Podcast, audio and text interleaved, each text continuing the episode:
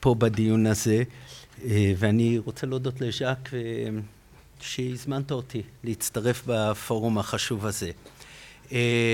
אני רוצה לפתוח בזה שקודם כל, כדי שאני אוכל לגשת בצורה נקייה לבעייתיות המאוד מאוד מסוימת, התיאולוגית פוליטית שאני רוצה לדון בה, אני מעדיף לפתוח פשוט בלשים את עמדותיי על השולחן ישר מראש, עמדות שאני אולי בחלקם אפילו לא אגע, אבל חשוב לי להציב אותם מבחינת פשוט הקונקרטיות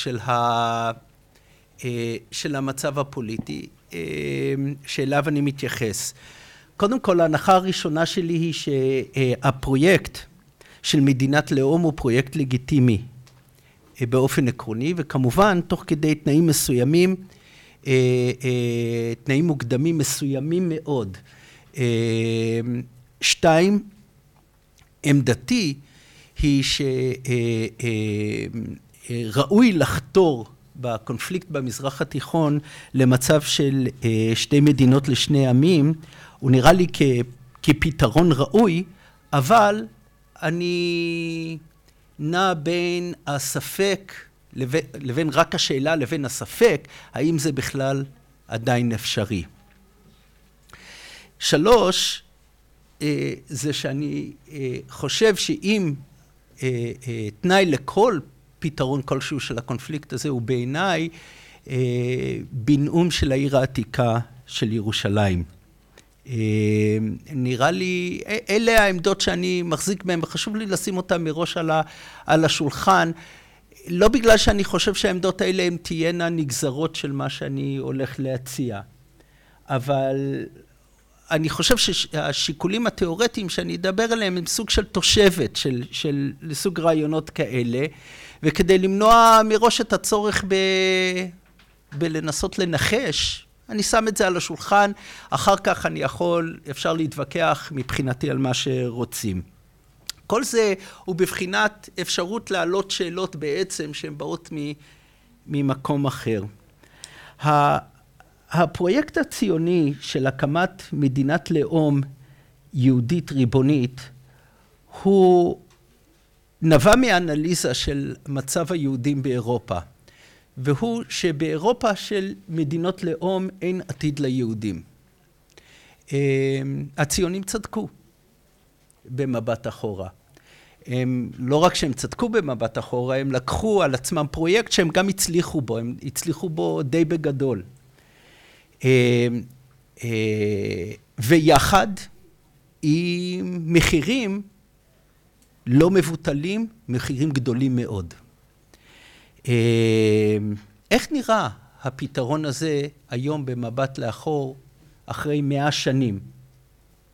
קצת יותר ממאה שנים כבר, כמעט מאה עשרים שנה, מאז הקונגרס הציוני הראשון.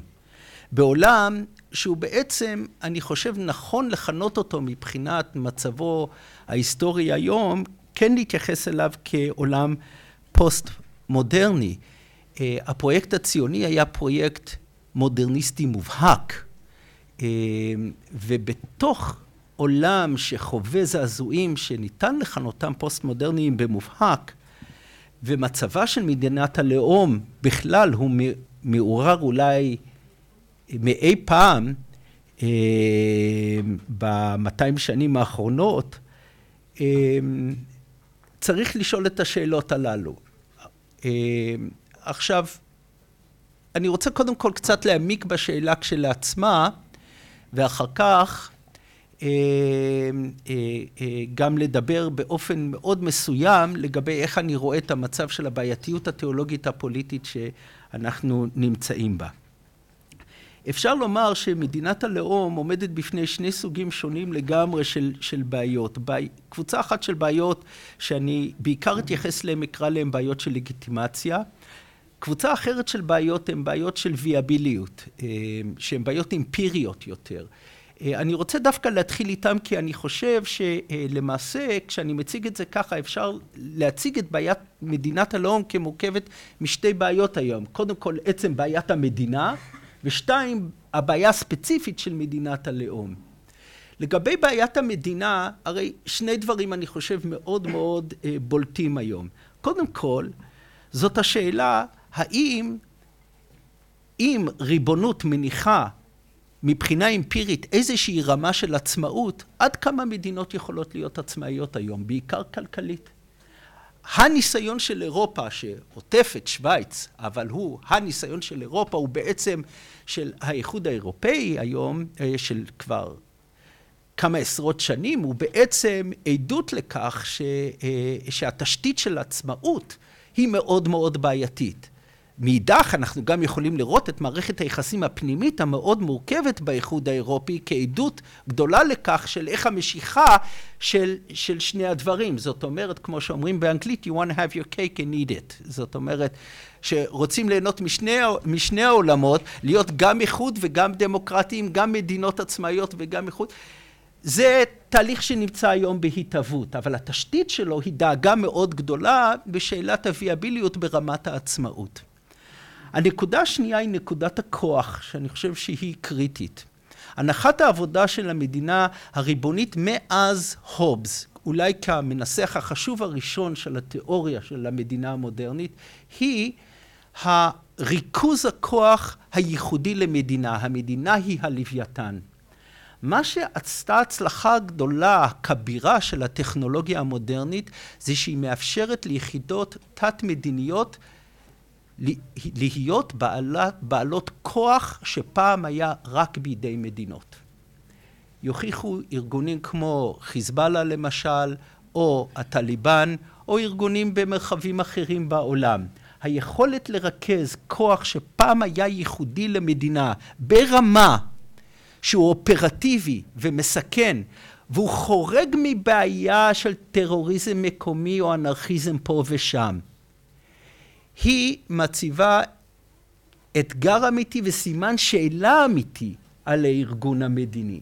אני חושב שהבנת הבעיות האלה, או התשתיות האלה הן קריטיות בשביל אה, להבין את עומק ההתלבטות ולדעתי המשבר גם ש, אה, אה, שמדינות רבות נמצאות בו וההתלבטויות המדיניות הגדולות שלנו. זאת אומרת, האם באמת לריבונות יש כיסוי?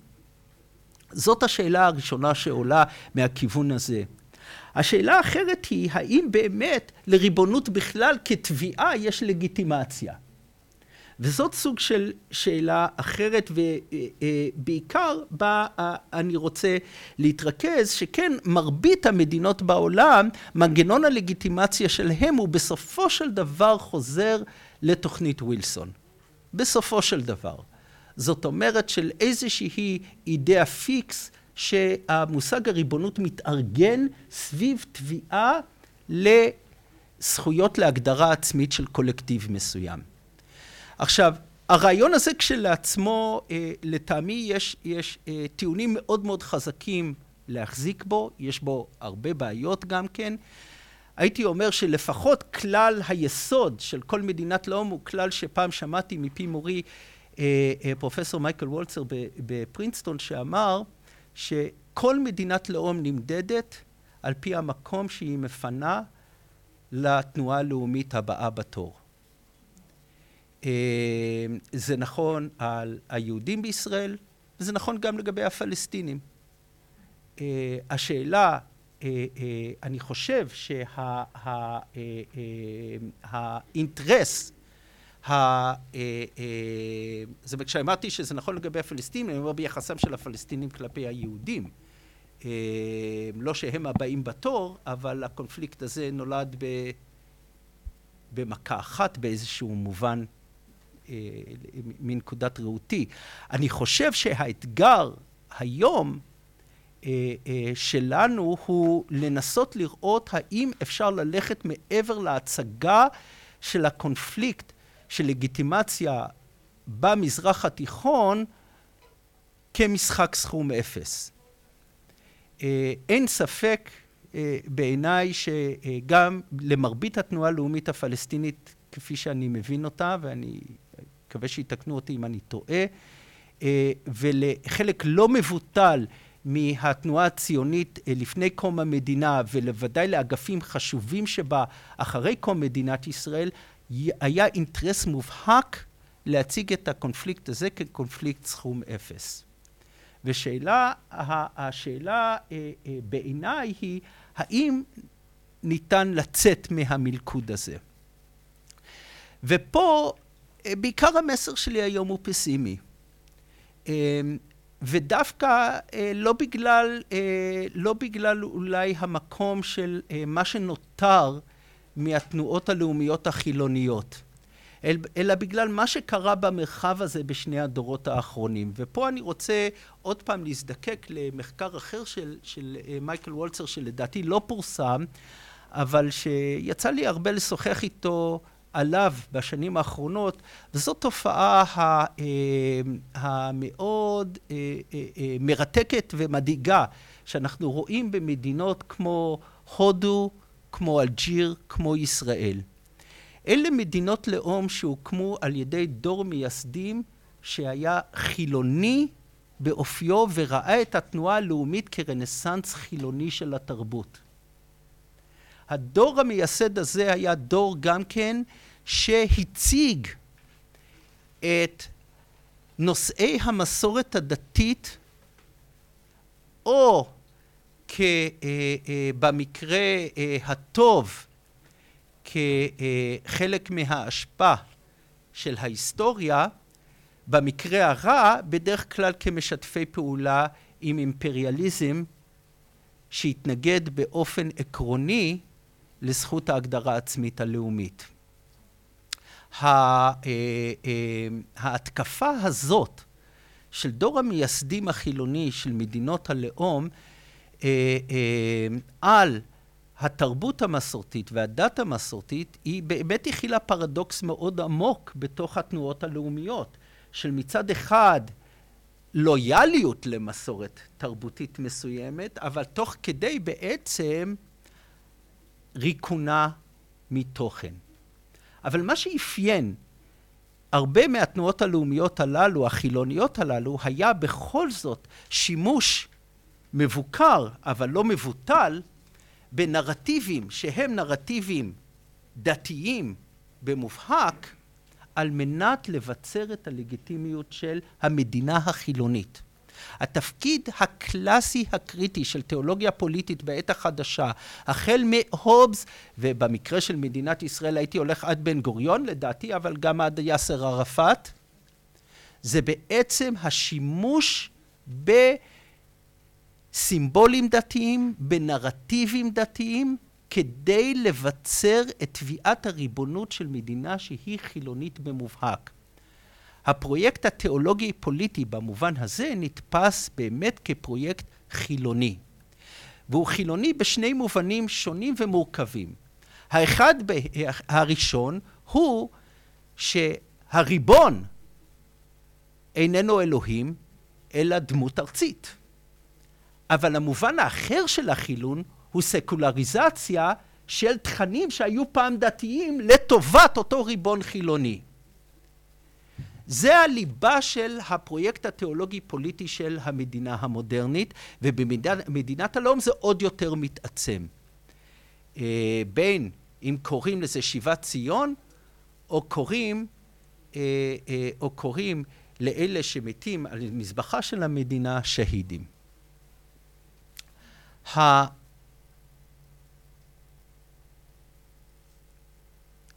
שאני חושב שהוא דרמטי שקורה במדינות הללו בדור השני, הוא שקם דור שני דתי שמאמין באופן דתי בתיאולוגיה הפוליטית של המדינה החילונית. כלומר, דור שלוקח את התיאולוגיה הפוליטית של המדינה החילונית כמגדיר את זהותו הדתית. והמחויבות שלו לתיאולוגיה הפוליטית הזאת היא דתית במובהק. אה, הדוגמה המובהקת בישראל היא כמובן אה, אה, גוש אמונים. יש לזה שורשים מאוד ארוכים שאני לא, לא ארחיב עליהם כאן, אבל אה, אני מעריך גם מכתבים שונים שקראתי אה, גם של דמויות מרכזיות לפחות בחמאס, אני מעריך שדברים מאוד מאוד דומים. אה, ואני שם בצד, בצד תנועה כמו אל-קאעידה שהיא אחרת לגמרי בתבניות היסוד שלה. אין ספק שגם גוש אמונים וגם חמאס יש להם שורשים בתנועות אחרות לגמרי. אם תרצו האחים המוסלמים, אם תרצו את השורשים השונים מאוד, המורכבים מאוד שיש לרב קוק למשל אה, בקבלה, בתופעות שהן בכלל טרום פוליטיות מבחינת הפוליטיקה המודרנית. אבל השורשים האלה הם לא צריכים להטעות אותנו לדעתי, לגבי אופן הפעולה של המנגנונים אה, אה, אה, הללו, השתמשו פה מקודם במונח מנגנון, בתפעולם המדיני העכשווי, בזירה העכשווית. התופעה הזאת, במקרה של הקונפליקט של המדינה שבה אני חי, היא נעשית עוד יותר דרמטית משום שהתפקיד המרכזי שלה הוא למעשה להפוך את מה שהיה משחק סכום אפס של תחרות בין תנועות חילוניות לבעל ערך מוחלט ומקודש מבחינת אללה או הקדוש ברוך הוא. הערבוב הזה בעיניי הוא, הוא, הוא, אה, אה, הוא ערבוב שמביא למשבר לגיטימציה מהותי, על אף שהוא לא נתפס ככה, ואני רוצה להסביר מדוע. תראו,